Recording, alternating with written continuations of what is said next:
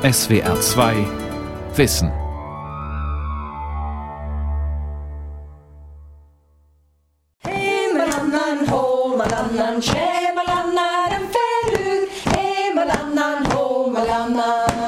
Die Frauen sitzen an einem großen Tisch. Sie ziehen den Wollstoff Meter für Meter aus dem eisernen Bottich. Sie kneten und schlagen ihn, damit er einläuft, fest wird, Wind und Regen abweist. Deshalb walken sie den Stoff stundenlang. Und damit diese Arbeit nicht zu langweilig wird, singen sie dabei, auf Gälisch natürlich. Englisch ist auf den äußeren Hebriden, den Inseln vor der Nordwestküste Schottlands, nur die Zweitsprache. Die äußeren Hebriden, Inseln des schottischen Tweed. Von Jens-Peter Marquardt. Längst übernimmt die Wollfabrik das Walken des Tweed, doch die Ohren ruhig, die Walking-Songs, die das Walken in den dunklen Küchen der kleinen grauen Häuser auf der Insel früher begleitet haben, werden noch heute auf Harris und Lewis gesungen. Vom Laxdale Ladies Choir zum Beispiel. Amy McAuley und ihre Walking Ladies proben immer dienstags in der Schulturnhalle von Laxdale auf Lewis.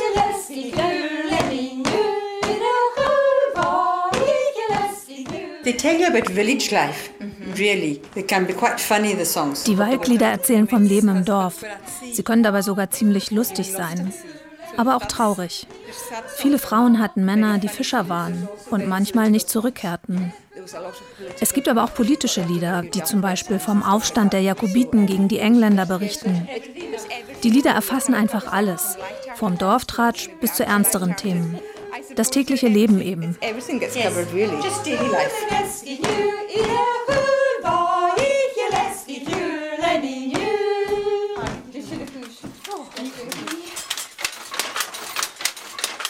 Ich stehe jetzt hier vor der Webhütte von Donald John in Laskentyre auf Harris und bin ganz gespannt, den wohl bekanntesten Weber der Insel zu treffen. Ich werde jetzt hier einmal an der Tür klopfen. Ich sehe schon, dass er arbeitet. Hello, Donald John? Hello? Hello? Hello? Hi, I'm Peter. Are you Donald John? I'm Donald John. Oh, that's great to meet you. to meet you. And I Come hope on in. I, I hope you can show me how you weave and then. uh, I will try, Peter. I will try. Donald John Mackay setzt sich erst einmal an seinen alten Hattersley-Webstuhl und beginnt wie auf einem Fahrrad zu treten. Klappernd fliegen die Fäden in verschiedenen Farben von links nach rechts und von rechts nach links. Reihe um Reihe schließt sich an den Wollstoff an. It's coming on for 50 years. Dieser Webstuhl ist jetzt etwa 50 Jahre alt. Aber das Design stammt schon aus der Mitte des 19. Jahrhunderts. Die meisten Weber benutzen heute neue Webstühle, die einen doppelt so breiten Stoff liefern, 150 cm. Dieser hier liefert eine Breite von 75 cm. Ich habe auf diese Art Webstuhl gelernt. Ich bin damit aufgewachsen, also bleibe ich dabei. So I'm staying with it. I know this one does me fine. Donald John ist 67 Jahre alt. Er hat das Weben von seinem Vater gelernt, als er zwölf war und ist immer auf der Insel geblieben. Donald John hat die Höhen und Tiefen der Harris Tweed Produktion miterlebt, den Absturz in den 60er Jahren, als Kunstfasern wie Nylon und die Textilindustrie in Billiglohnländern den traditionellen Wollstoff ablösten und die damals mehr als 1000 Weber auf den äußeren Hebriden aus dem Geschäft drängten.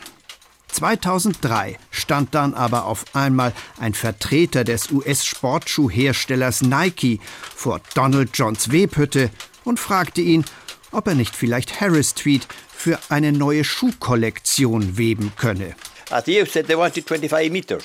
Am Anfang wollten sie 25 Meter von mir. Sie schickten mir eine Zeichnung mit dem Muster, das ihnen vorschwebte. Und ich sagte, ich kann das machen. Ich habe ihnen dann aber noch andere Muster geschickt, die ich bereits gewebt hatte. Die haben sie dann genommen und ihre eigene Zeichnung vergessen. Ich habe 800 Meter davon für Nike So gewebt. that went on for about 800 meters. And then they came back in about, I think it was February 2004. Doch sie wollten immer mehr. Anfang 2004 orderten sie, wie ich zuerst glaubte, 950 Meter, die in 10 bis 12 Wochen fertig sein sollten. Zwei Stunden später aber kam meine Frau zu mir und sagte, sie hätten nochmal angerufen und wollten tatsächlich 9500 Meter. Viel zu viel für mich allein. Ich habe also die anderen Weber gefragt und auch die Showboast Wollfabrik, die damals vor der Pleite stand und nur noch drei Tage in der Woche arbeitete. Am Ende wollte Nike sogar 20.000 Meter. Und aus der Drei-Tage-Woche in der Showboast Mill wurden 24 Stunden Arbeit an sechs Tagen in der Woche. So rettete die junge Marke den guten alten Harris Street. Auch Converse und Clark fingen an, Schuhe mit Wollstoffapplikationen zu produzieren. Und Pariser Modeschöpfer wie Chanel und die Londoner Punk-Ikone Vivienne Westwood setzten plötzlich wieder auf den Tweet von der Insel. Der Harris-Tweet hat zwar noch bei weitem nicht die Rekordproduktion von Mitte des vorigen Jahrhunderts erreicht, aber Nike hat immerhin einen neuen Aufschwung ausgelöst, sodass die Harris-Tweet-Produktion auf den Inseln wieder mehr als 200 Menschen Arbeit gibt. Heute werden aus dem exklusiven Wollstoff nicht nur Jacketts hergestellt, sondern auch Vorhänge, Möbelbezüge, Taschen, Portemonnaies, ja sogar Handyschutzhüllen.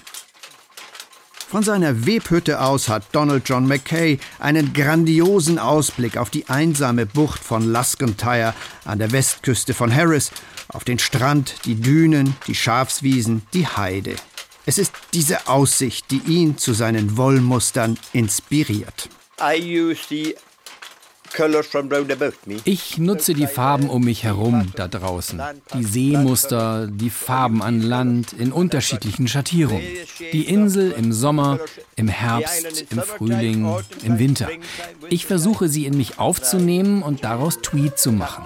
Aus dem Land entsteht der Stoff.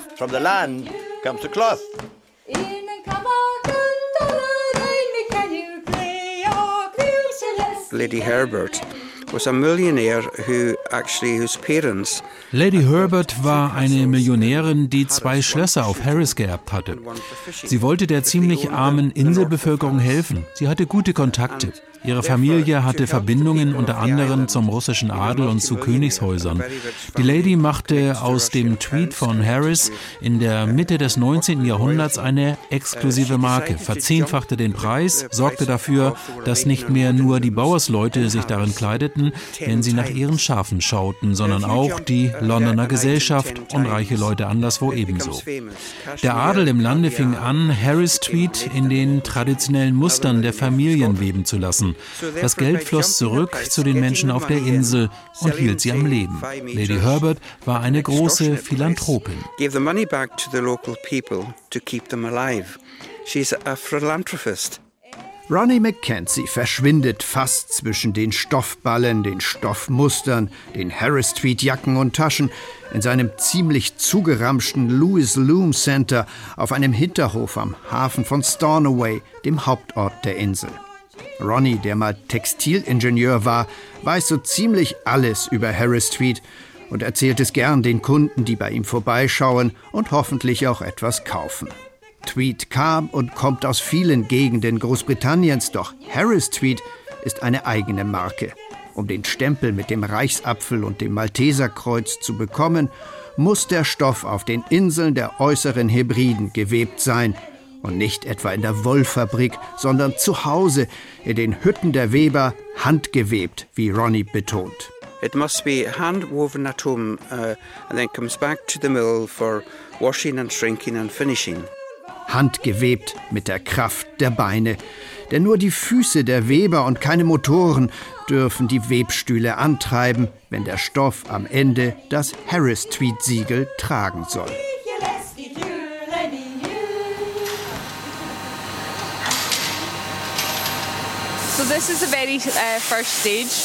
Das hier ist der allererste Schritt der Produktion. Hier wird die geschorene Wolle der Schafe angeliefert. Sie wird gewaschen und dann gefärbt. Das Färben dauert ein bis zwei Stunden. Die Harris Tweed Wolle bekommt hier ihre einzigartige, kräftige Farbe. Ruth Masson ist die Marketingmanagerin von Harris Tweed Hebrides. Das Unternehmen betreibt die größte der drei Wollfabriken auf der Insel, die Shawburst Mill, die einst vor der Pleite stand. Heute arbeiten hier wieder 70 Frauen und Männer, Die Spinnerei übernimmt den gesamten Produktionsprozess, nur eben nicht das Weben. Nach dem Weben kommen die Stoffe noch einmal zurück in die Fabrik, unter anderem zum Balken. We sell it all over the world. Um, our biggest markets Wir verkaufen in alle Welt. Der größte um, Markt ist immer noch Großbritannien. Dazu um, die anderen europäischen Japan, Länder, Japan, also to die Vereinigten Staaten. Insgesamt sind es etwa 60 Länder, in die wir 60 different exportieren. Die Japaner Japan wollen meist sehr leuchtende Farben. Die Europäer sind dagegen ein bisschen zurückhaltender.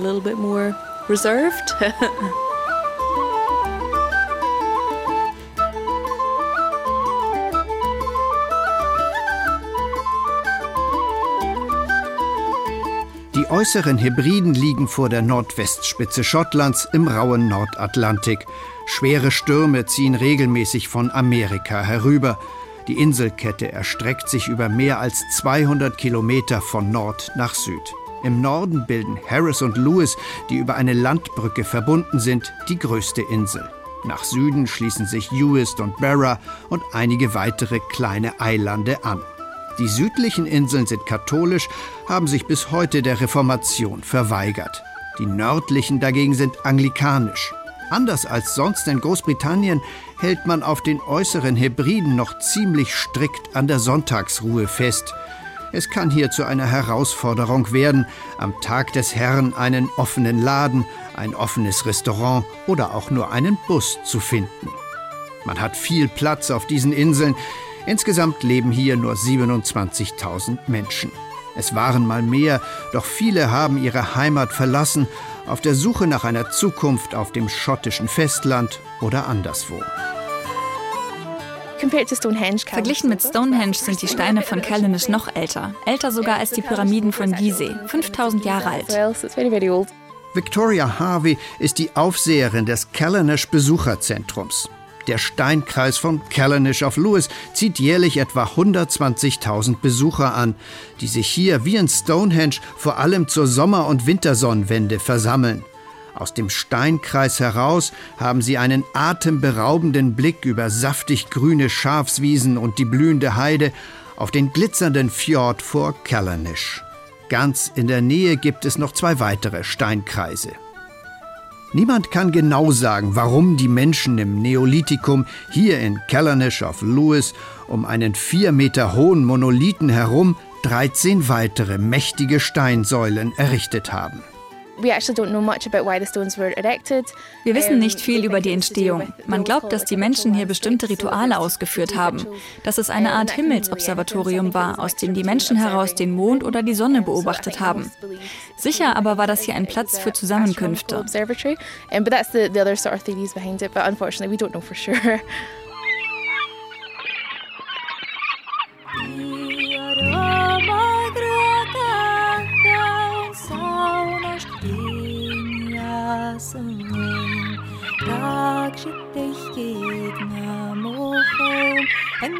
Jimmy steht vor seinem kleinen grauen Haus auf den Klippen nördlich von Callanish und zeigt auf die Flannan Isles am Horizont rund 20 Meilen vor der Westküste von Lewis. 1899 wurde dort der Leuchtturm errichtet, der noch heute Seefahrern den Weg weist und vor gefährlichen Klippen warnt.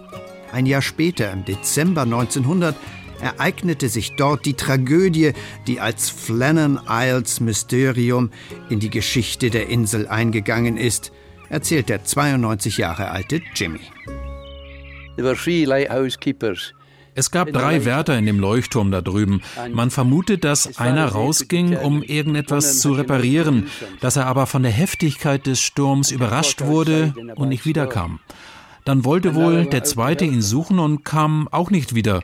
Und der dritte wollte wohl auch helfen und verschwand ebenfalls spurlos. Es war ein mächtiger Sturm.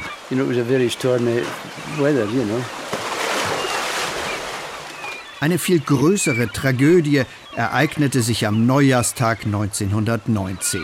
Der Dampfer Islair sollte die Soldaten, die aus dem Ersten Weltkrieg kamen, vom schottischen Festland zu ihren Familien auf Harris und Lewis zurückbringen.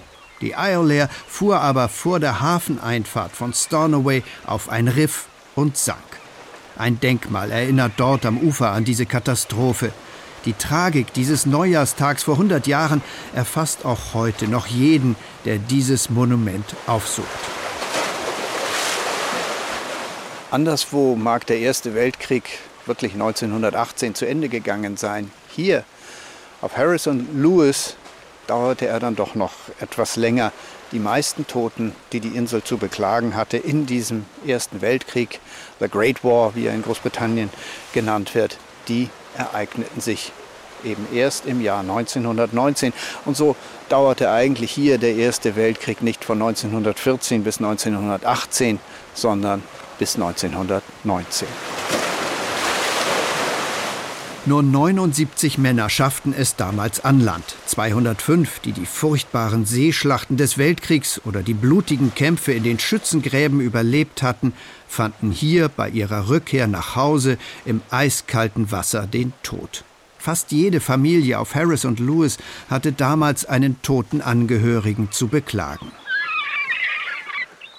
Ich gehe jetzt hinüber zu dem Ort, wo die Namen eingraviert sind und davor aus Kupfer eine Leinenrolle, denn es war einer an Bord, der es geschafft hat, schwimmend mit der Leine hier an Land zu gehen, diese Leine ausgebracht hat und so doch einige von den Passagieren retten konnte. Und hier aufgelistet sind die Namen derer, die ums Leben gekommen sind.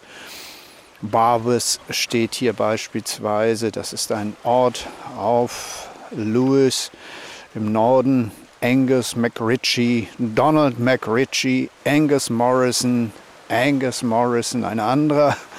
Die Namen gleichen sich hier auf dieser Insel doch sehr. Donald Morrison, John Morrison, Norman Morrison, Roderick Morrison, Donald Murphy, John Murray, Malcolm Thompson und so weiter und so fort. Über 200 Menschen kamen hier ums Leben und von diesem Mahnmal aus kann man sogar dieses Riff sehen, diese Beasts of Home, auf die damals die Iolair gelaufen ist und Leck schlug und schließlich dann versank.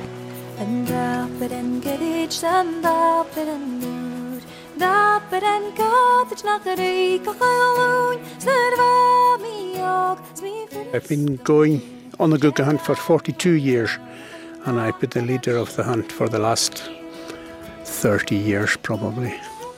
Er sei 42 Jahre lang auf die Guga-Jagd gefahren. Etwa 30 Jahre habe er diese Jagd auch geleitet, sagt John Dodds McFarlane. Gugas, zu Deutsch Bastölpel, sind große Seevögel, die auf der von Menschen unbewohnten Felseninsel Solerskär brüten, rund 40 Meilen nördlich von Lewis. Einmal im Jahr, im August, fahren zehn Männer vom kleinen Hafen Ness an der Nordspitze von Lewis nach Solerskär, um dort junge Bastölpel zu erlegen. Eine Tradition, die mindestens bis ins 16. Jahrhundert zurückreicht. Das Fleisch der Vögel, gepökelt gut ein Jahr lang haltbar, rettete die Inselbewohner, wenn Missernten Hungersnöte auslösten. Heute gibt es diese Nöte nicht mehr, aber die Jagd auf die Gugas ist geblieben. Die Bewohner von Ness sind die einzigen in ganz Großbritannien, die heute noch Seevögel jagen dürfen. Ein Gesetz erlaubt es ihnen, diese archaische Tradition fortzusetzen und zu pflegen.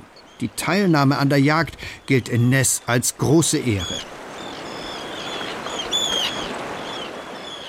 Zwei Wochen lang bleiben die Männer auf Solerskär und folgen dort den uralten Ritualen, schlafen unter Zeltplanen und beten morgens und abends. Sie arbeiten in Gruppen. Der erste hat eine lange Stange mit einer Schlinge, mit der er die Gugas aus dem Nest zieht. Der zweite einen Stock, mit dem er den Vogel totschlägt. Der dritte schneidet den Kopf ab. Das Ganze dauert nicht mehr als drei Sekunden, entgegnet Dodds den Tierschützern, die die Guga-Jagd als grausam verdammen. The only ones who can Die einzigen, die sich darüber wirklich aufregen dürfen, sind vielleicht die Veganer, also die, die überhaupt kein Fleisch verzehren. Denn die Tiere, die wir töten, sterben viel schneller als die Tiere auf dem Schlachthof. Die jungen Gugas haben immerhin vier Monate lang ein gutes Leben gehabt und sind dann innerhalb von drei Sekunden tot. Wer Fleisch isst, sollte da lieber seinen Mund halten. If you eat meat in any shape or form, you shouldn't open your mouth. Über den Geschmack des Fleisches kann man allerdings streiten. Für die einen sind die jungen Bastölpel eine Delikatesse, den anderen ist das Pökelfleisch viel zu salzig. Der 65 Jahre alte Dodds McFarlane mag es. Wenn er mal eine Henkersmahlzeit bestellen müsste, würde er Guga ordern. Guga mit Kartoffeln. Gugger and potatoes. That would be my last supper. Jevana minjing, ganinj mi geven round. Gefallen ganjen schietje, het skriep doch even gauw. De bakkelwan je herken, is rutten af a gauw. Skum ik blinudan, skum hune geten traum. Donald McSween treibt am Südrand von Ness seine Schafe zusammen. Border Collie Bud hilft ihm dabei. Der Hund fetzt über die Wiesen, springt über die Zäune, setzt den Schafen nach. Bud gehorcht aufs Wort, jedenfalls wenn Donald Gälisch mit ihm spricht. Der Jungbauer ist in Ness aufgewachsen, er hatte in der Schule ziemlich gute Noten, ging anschließend nach Glasgow auf die Universität. Doch Donald hat es nicht lange in Schottlands größter Stadt ausgehalten. When I was in school, the, the kind of the position was if you are smart, you have to leave. Als ich zur Schule ging, hieß es, wenn du klug bist, dann musst du die Insel verlassen. Deshalb bin ich nach Glasgow gegangen, um Mathematik zu studieren. Doch schon nach einem halben Jahr wurde mir klar, die Großstadt ist nichts für mich. Also ging ich zurück, als hier die Lammungszeit begann und bin seitdem auf der Insel geblieben. Aber ich bin froh, dass ich es ausprobiert habe. Jetzt weiß ich, dass ich hier am glücklichsten bin. I, I knew I'd done it and tried it and I was and I'm happy where where I am. Dabei ist die Schafzucht für ihn ein Zuschussgeschäft. Den Lebensunterhalt verdient der Jungbauer mit den Eiern, die seine 700 Hühner legen. Doch er liebt die Schafzucht. But unfortunately, it's not as easy to make money out of the sheep. So I've got the hens to pay the money, and I've got the sheep for enjoyment and stress. Die Schafe halte er einfach zum Spaß und wegen des Stresses, den sie verursachten, sagt Donald und lacht. Weil Schafe einfach dazugehören, zum Land, das seine Familie seit Generationen bewirtschaftet. Seine Herde besteht vor allem aus Blackface und Cheviot-Schafen. Harris Tweed wurde früher aus der Wolle der Blackface-Schafe gesponnen. Heute macht man aus ihrer Wolle nur noch Teppiche, denn die Blackface-Wolle ist sehr hart. Der Harris Tweed-Träger heute bevorzugt weichere Wolle und die liefern die Cheviot-Schafe. Donald McSween ist 35 Jahre alt. Viele seiner Schulfreunde haben die Insel verlassen, leben heute auf dem schottischen Festland in den Städten. Donald aber ist auf dem Land seiner Eltern glücklich, auch wenn es im Winter ziemlich hart werden kann, draußen bei den Schafen, bei einem Sturm mit Orkanstärke und Starkregen. it's okay on a nice day like this, but you try here in a 100 mile an hour wind and pouring rain. It's a little bit different then. I'm weaving a blue-grey check, Harris Tweed. Ich webe gerade ein blau-graues Karo-Muster. Mit drei verschiedenen Blautönen. Nein, es sind sogar vier Blautöne. Und ein Grau dazu. Dieser Stoff gehört zu meiner Standardkollektion. Meine Kunden kaufen es, um daraus Kleidung zu schneidern. Kissenbezüge, Gardinen. Eigentlich kann man alles daraus machen. Yeah, it'll just anything people can think of, it'll get used to it. Der Regen prasselt auf das Dach von Rebecca Huttons Webhütte in der kleinen Siedlung Northton im Süden von Harris. Die 37 Jahre alte Rebecca ist auch eine Rückkehrerin. Nach der Schule ging sie nach Aberdeen, studierte Betriebswirtschaft und arbeitete als Gälischlehrerin. Doch als ihre Mutter starb, kehrte sie zurück nach Harris, um sich um ihren geistig behinderten Bruder zu kümmern. Und sie lernte das Weben. Die Harris-Tweed-Behörde unterstützte sie dabei mit einem Förderprogramm für junge Weber.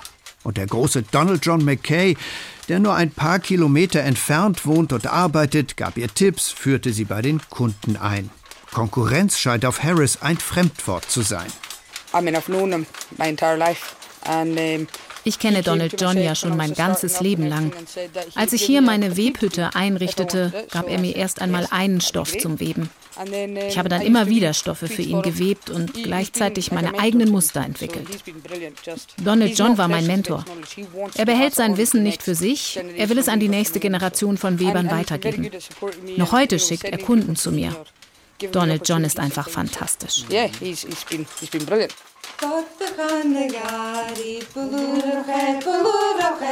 Margaret Rowan hat zusammen mit ihren Nachbarn den Torf für den Winter gestochen. Sie muss die Briketts jetzt nur noch zu einem Haufen aufschichten vor ihrem Haus und ihrer Webhütte in Adderbrook im Norden von Lewis.